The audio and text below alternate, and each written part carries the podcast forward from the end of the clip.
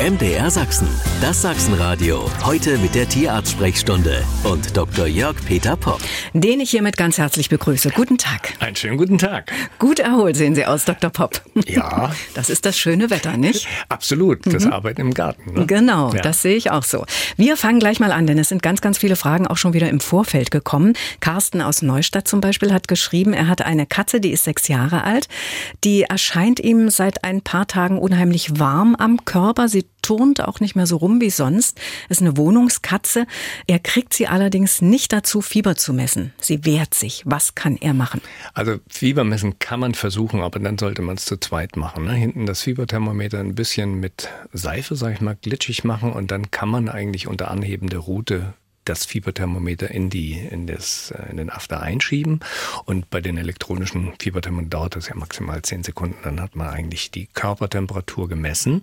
Geht schnell, aber man sollte es zu zweit machen. Also alleine ist es schwierig. Wir merken das in der Praxis auch, da ist ja immer ein Helfer mit dabei, mhm. gar kein Problem. Mhm. Was ja. könnte denn die Ursache sein? Also, wenn jemand merkt, die Katze verhält sich anders, sie ist ruhiger geworden und man hat wirklich den Eindruck, sie ist zu warm, ja, dann ist das vielleicht doch Fieber und dann sollte man zum Tierarzt gehen. Also nicht lange warten und sagen, ja, ich kann nicht messen und deswegen gehe ich nicht. Nein, dann suchen sich einfach Hilfe und selbst wenn es jetzt so ist, man fährt zum Tierarzt und gerade Katzen entwickeln ja auch eine psychogene Hyperthermie. Das bedeutet also, der Stress zum Tierarzt fahren erhöht auch schon die Temperatur. Oh ja. mhm. Aber das hat so ein Maximum, wo ich dann sage, ja, gut, 39,2, 39,4 kann mal passieren, aber wenn ich 39,5 habe, dann muss ich schon sagen, ja, das kann schon Fieber sein. Mhm, ja? Mhm. Und dann muss man so oder so nachkontrollieren. Aber dann gebe ich entsprechend ein fiebersenkendes Mittel und gucke natürlich vielleicht auch ein Blutbild nach. Finde ich irgendwelche Hinweise auf Entzündung? Mhm. Ja, also dann kriegt man ja auch noch mehr. Bricht die Katze, hat sie Durchfall? Höre ich was auf der Lunge? Ja, und so mhm. weiter. Jetzt haben Sie schon gesagt, 39, über 39 ist schon ein bisschen kritisch. Was ist denn so die normale Temperatur? Die liegt Katze? immer so zwischen 38 und 39. Ach, also doch so hoch, ja? Ja, an, anders als bei uns. Ne? Mhm. Also das heißt, die, die Frühtemperatur, gerade wenn ich so um 6, 7 Uhr messe, ne? das ist ja bei, bei uns im Krankenhaus, wo die mhm. relativ früh kommen. Also früh messen bedeutet immer, das ist die Tagesanfangstemperatur. Wenn die schon hoch ist, ja, mhm. und dann weiß ich, diese Katze hat Fieber. Wenn die 38,8 morgens schon hat, ganz früh, dann weiß ich, die wird Fieber weiterentwickeln. Mhm. Ja, dann mhm. ist die nur einfach jetzt noch zur Ruhe gekommen. Mhm. Und dann würde ich auf jeden Fall hingehen. Mhm. Ja.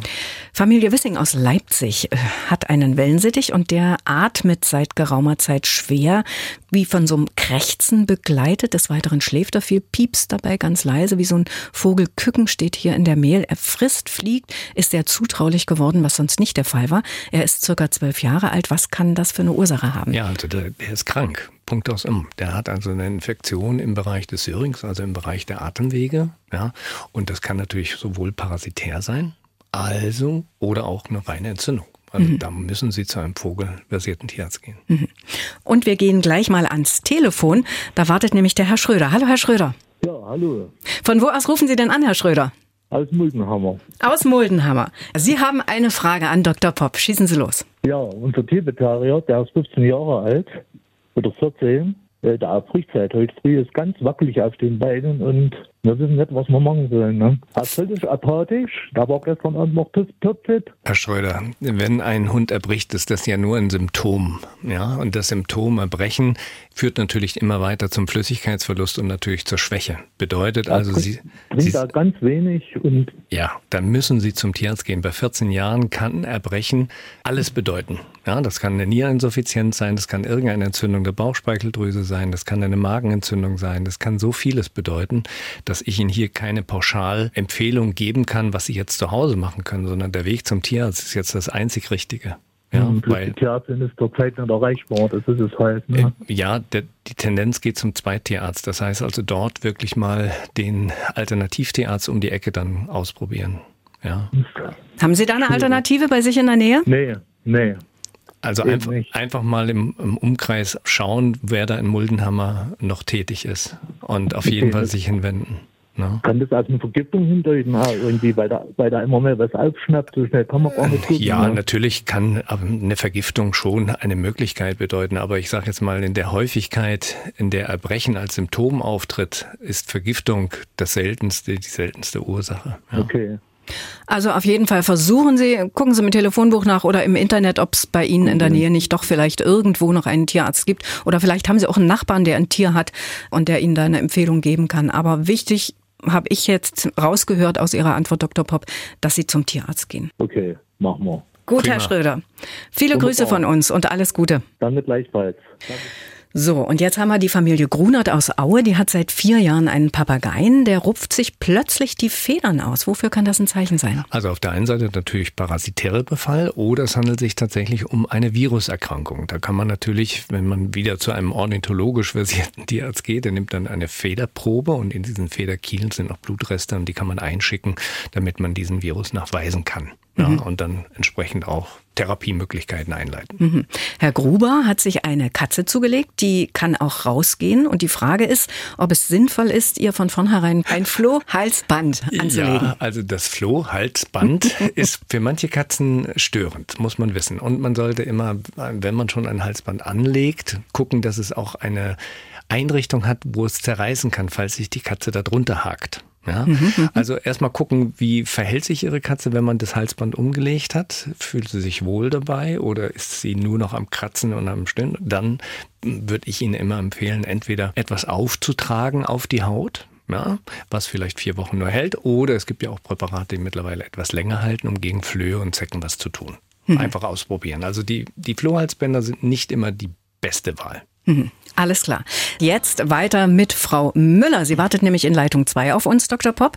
Und Frau Müller, hallo, guten Tag. Sie haben eine Frage zu Ihrer Labradorhündin. Ja, hallo, schönen guten Tag. Guten Tag. eine vierjährige Labradorhündin, die im Moment wieder eine akute Scheinschwangerschaft hat, die im Moment auch vom Tierarzt behandelt wird.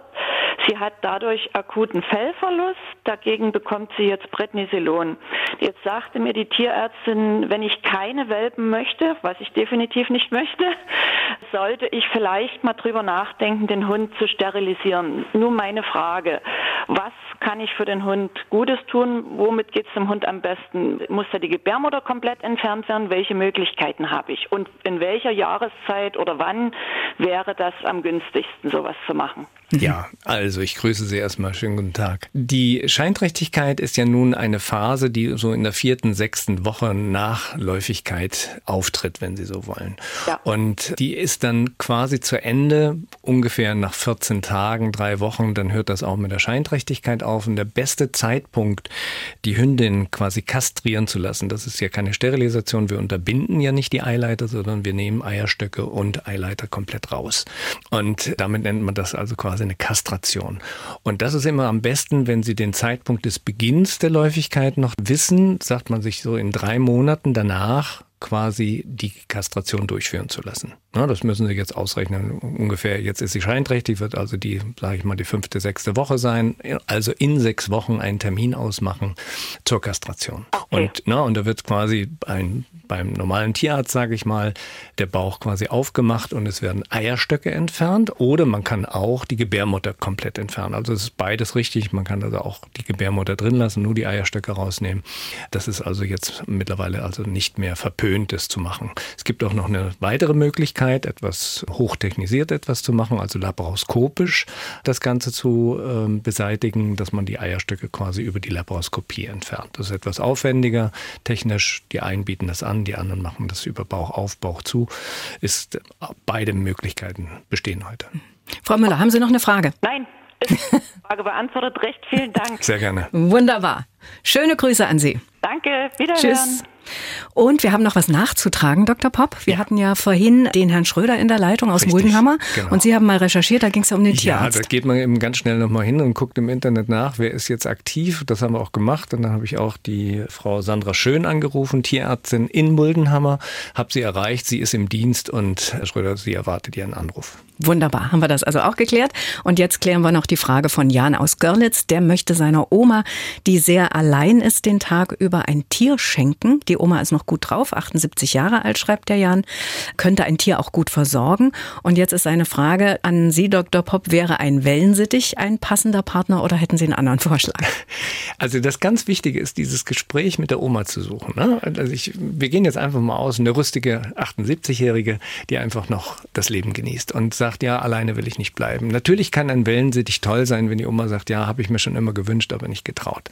Gerne. Katze ebenfalls. Hund würde ich sagen mit Vorsicht, weil da natürlich auch immer wieder die Bewegung da sein muss. Das Tier muss paar Mal am Tag raus und so weiter. Also Katze oder Vogel ohne Frage. Aber auch bitte in der Familie klären, was ist, wenn ich mal in, als ältere Dame in Urlaub gehe oder wenn ich mal ähm, ausfalle, wie mhm. auch immer. Mhm. Ja, dass auch die Familie sagt, gar kein Problem, Omi, die übernehmen wir dann und machen auch die Betreuung. Ja, eine mhm. ganz wichtige Geschichte, die zu klären ist. Also wichtig ist immer mit dem Menschen zu sprechen, dem man diese Freude machen will.